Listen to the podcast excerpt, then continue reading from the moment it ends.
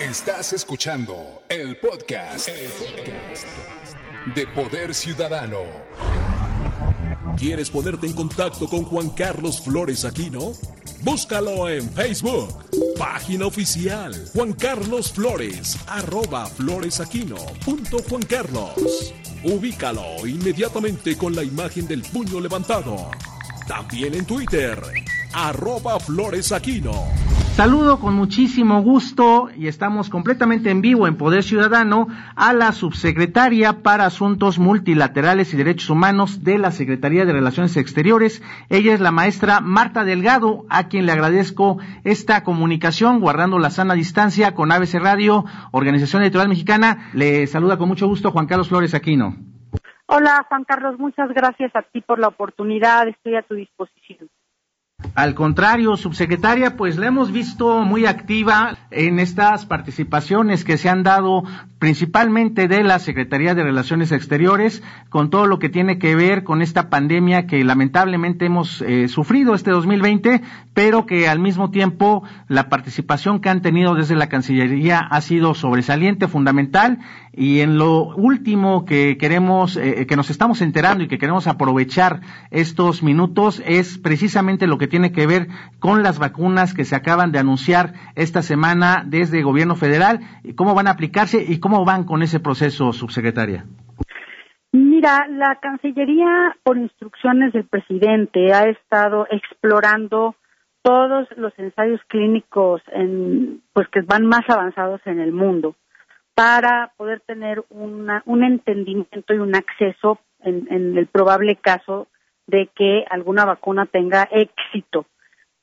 Es un proceso lento, es un proceso complejo eh, y eh, pues nos hemos estado acercando tanto a los mecanismos multilaterales de, compra de vacunas que se han generado ah, ah, con el paraguas de la Organización Mundial de la Salud, como a los diversos países que nos han aproximado a laboratorios que están desarrollando vacunas distintas. Eh, es muy importante mencionarte que, bueno, todavía no hay eh, resultados eh, totalmente concluyentes de los ensayos clínicos de las vacunas, pero como quien dice México tiene que ponerse eh, en la cola, en el lugar adecuado para poder tener acceso cuando esto ocurra. Eh, nos comentaba entonces todo este tema que tiene que ver con la con las vacunas y bueno, también hemos escuchado esta palabra llamada consorcio que eh, muchos no la conocen en nuestro auditorio y que me gustaría mucho también la oportunidad para poder conocer qué significa esta palabra. Bueno, eh, como tal, a lo mejor te refieres a un consorcio de científicos que están participando ah, por convocatoria de eh, la Secretaría de Relaciones Exteriores en eh, propuestas internacionales para el financiamiento de estudios de investigaciones sobre tratamientos, pruebas y vacunas en México. Ese es un consorcio que el secretario Ebrard ha impulsado para que puedan tener acceso a fondos tanto eh, internacionales, multilaterales y privados para desarrollar sus investigaciones. Subsecretaria, pues bueno, también aprovechando eh, esta comunicación con ABC Radio Sonido Original, ayer, el día de ayer, eh, vimos y lo leímos también el día de hoy de una donación que está haciendo nuestro país México con ventiladores América Latina. Creo que esto también está hablando del papel protagónico que está teniendo México y que también, eh, por supuesto, refleja ese extraordinario trabajo que se está haciendo desde la Cancillería que encabeza eh, Marcelo Ebrar y tú en un, usted subsecretaria en un papel fundamental como lo que tiene que ver con los derechos humanos. ¿Nos puede platicar también sobre esto? Claro que sí, con mucho gusto. Mira, esta es una iniciativa importante que surgió ah, en una reunión donde el sector salud expuso algunas opciones de ataque, ¿no? A ventilación, eh, ataque al COVID a través de la ventilación invasiva y el Instituto Nacional de Nutrición eh, puso sobre la mesa la posibilidad de seguir un desarrollo que habían iniciado años antes de un ventilador mexicano. Y entonces, con apoyo del exterior eh, que conseguimos con la Cancillería y con apoyo también de empresas mexicanas, el Instituto Nacional de Nutrición ha conseguido eh, poder hacer un ventilador aquí con la mayor parte de sus componentes mexicanos y además poderlo eh, conseguir financiamiento para donar ventiladores de este modelo mexicano a 10 entidades de la República eh, Mexicana y a varios países de América Latina y el Caribe. Es una, pues la verdad, actividad muy interesante, una solidaridad regional que el canciller Ebrard ha impulsado como en su carácter de presidente pro tempore de la comunidad de Estados americanos y del Caribe como lo es México. Sin duda eh, se ha reflejado en lo que hemos visto durante estos meses de esta pandemia, ese trabajo eh, maestra Marta Delgado, subsecretaria para Asuntos Multilaterales y Derechos Humanos de la Secretaría, y, también me interesaría mucho eh, saber su opinión y, aprovechar este enlace telefónico para el auditorio de ABC Radio, eh, cuál precisamente será la estrategia que van a seguir con la Cancillería, porque ahorita lo que más nos preocupa a todos los ciudadanos, a todos los mexicanos, pues es saber cómo nos va a llegar esta vacuna, eh, cómo va a ser el proceso de producción, la adquisición, eh, sobre todo con esto que se dio a conocer también sobre la vacuna Sputnik, eh, Sputnik B y también lo que están haciendo con la fórmula de AstraZeneca. la demanda principalmente, ¿cómo la están contemplando ustedes, subsecretaria? Mira, estas son, son em, aproximaciones complejas actualmente porque cada uno de los, de los ensayos son diferentes y ofrecen una oportunidad distinta, un número diferente, ¿no? De vacunas para para cada país. Ahorita es importante que el sector salud defina el más pronto posible cuál es eh, el universo de vacunas que va a demandar México, en qué tiempo, cuál sería el plan, qué poblaciones habría de inmunizarse primero y cuáles después y dependiendo de las características de cada vacuna, pues también pueden irse tomando esas decisiones. El canciller Marcelo Ebrard, por instrucciones del presidente, ha estado explorando a través de los gobiernos de los países los diferentes eh, ensayos clínicos que tienen algunos eh, laboratorios de Estados Unidos, de China, del Reino Unido, de Francia, de Corea, de Rusia, de Italia. Cada vez que hay una novedad de alguna innovación o algún hallazgo o resultado positivo de pruebas clínicas en, vacunas y tratamientos, eh, el canciller hace el contacto para analizar de qué se trata, cuáles son los, los beneficios que podría tener el país al acercarse, pero finalmente todos estos documentos e información técnica tiene que eh, sujetarse a un análisis del sector salud, de la eficiencia, la, de, la, de la seguridad que tienen las vacunas, de su eficacia en la inmunización y eh, posteriormente lo que se hace, bueno, ya entrar en la negociación comercial, ¿no? De cuántas vacunas estarían disponibles para México y cuándo. Y todo esto, pues, es un rompecabezas porque no va a haber una sola empresa farmacéutica que pueda dotar a México de todas las vacunas y necesariamente vamos a tener que ir accediendo a, diferentes eh, pues productos mientras se vayan pues eh, ensayando y, teniendo resultados positivos. Pues lo que acaba de señalar subsecretaria me parece que es interesantísimo. Primero, refiriéndome a la demanda de vacunas que se van a requerir, escuchaba por ahí que pues había un cálculo de 200 millones de dosis. Y después en esto que nos acaba de señalar también, en cómo se va a complementar esa producción de esta vacuna, ¿no? Si es con laboratorios de gobierno, las alianzas con el sector privado, estas alianzas complementarias con laboratorios extranjeros, en fin, este rompecabezas que nos está diciendo, pero me parece que pues eh, todavía queda un largo trecho en el que esta eh, subsecretaría pues está trabajando ampliamente para lograr que pues ya nos llegue por fin esto que marca una esperanza para todos los ciudadanos. Yo creo que sí, o sea, todos, todos los países tenemos puestos los ojos en la esperanza de que surja la vacuna. Obviamente, eh, pues el manejo de las expectativas tiene que ser correctos.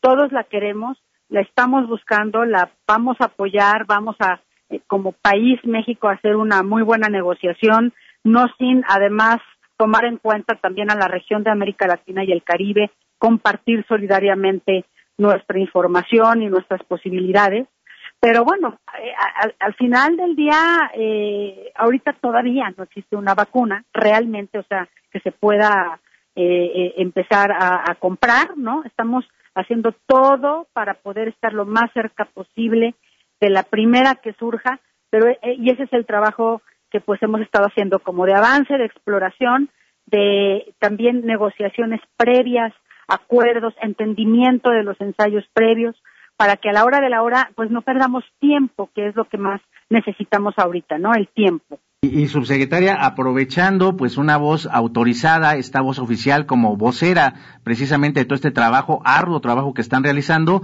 no faltan y ya es desafortunadamente la moda estas famosas fake news, noticias falsas, donde a cada rato ya en las redes sociales pues nos llegan esas noticias de que se descubrió ya la vacuna o que ya se está aplicando la vacuna. Es bueno esto que nos acaba de señalar y me gustaría que lo reiterara hasta el momento no hay ninguna vacuna y va a pasar un tiempo, ¿no? Para que eh, logremos este objetivo. Exactamente, la mayoría de ellas están en fases de, estudios clínicos, de ensayos. Hay dos de ellas que ya se están aplicando y que ya tienen una autorización para su país, nada más, que son la rusa y la una de las chinas, eh, y las agencias regulatorias de los diversos países. Cuando las vacunas terminen sus fases 3, empezarán a revisar la posibilidad de registrarlas ya eh, eh, eh, para su adquisición y para hacer las campañas de vacunación. Pero, bueno, esperamos que sea pronto, pero aún todavía no estamos en esa posibilidad. Subsecretaria, y bueno, agradeciéndole estos minutos para ABC Radio, porque sé que usted anda muy atareada, maestra Marta Delgado, eh, sé también, y, la vimos eh, esta semana en las conferencias vespertinas que se dan ahí desde Palacio Nacional, sobre un tema que es poco conocido, pero que también marca, va a marcar un hito con todo lo que ha sucedido con esta pandemia, que tiene que ver el trabajo que están haciendo con ONU Habitat, sobre cómo va a ser este también nuevo proceso para, eh, pues para las urbanidades, para todo lo que tiene que ver con esta movilidad y esto que se está viendo a futuro me gustaría mucho aprovechar estos minutos que nos está dando para ABC Radio para que nos platicara qué fue lo que, qué es lo que están trabajando con ONU Habitat.